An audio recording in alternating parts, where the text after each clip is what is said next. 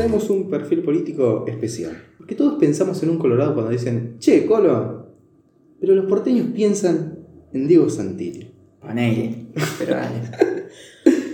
Y es así que hoy les traemos este perfil político. Contador, gallina, con 54 años, porteño, es el primer candidato para la lista de la provincia de Buenos Aires del PRO en estas pasos. Pero ¿quién concho es Diego Santilli? Diego Santilli nació en el barrio porteño de Palermo el 6 de abril de 1967. Es hijo del dirigente de River Plate y expresidente del Banco de la Nación Argentina, Hugo Santilli. Estuvo casado con la periodista Nancy Pasos, con quien fundó Cultura Alimentaria para una nutrición inteligente, responsable y segura, luego de que el segundo de sus hijos sufriera síndrome urémico hemolítico. Básicamente, nació y se crió con empanadas en un frasco. Muy bien. Diego Santilli, a sus 46 años de edad, ya cuenta con una trayectoria de más de 20 años. ¡Wow! Sí, no fue una entrevista de trabajo en su vida. No. No, de experiencia en la administración pública de nuestro país. Habiéndose desempeñado entre otros cargos, ¿eh? Escuchen. Director del Banco Ciudad. Diputado o senador nacional. Legislador de la ciudad, ministro de Ambiente y Espacios Públicos de la Ciudad Autónoma de Buenos Aires. Y hasta hace unas semanas era vicejefe de la Ciudad Autónoma de Buenos Aires y también ministro de Seguridad. Santilli básicamente se crió en el seno de la política y es por eso que se puede decir que también es la mano derecha de la reta. Otro chabón que nunca fue a una entrevista de su puta vida. No, sí, la reta sí, para el ANSES. Bueno, eso que se hizo favorero, pero fue una entrevista de trabajo.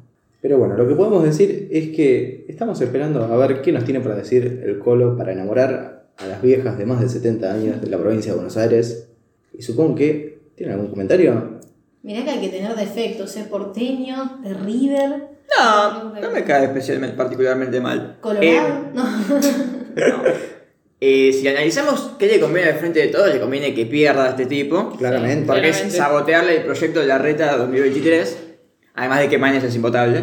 Yo ya lo dije, la sonrisa de, Ma- de Manes me trauma. Así no, sí, pero sí. la cantidad de gente que odia, que odia a Manés porque era neurólogo y de repente neurólogo político.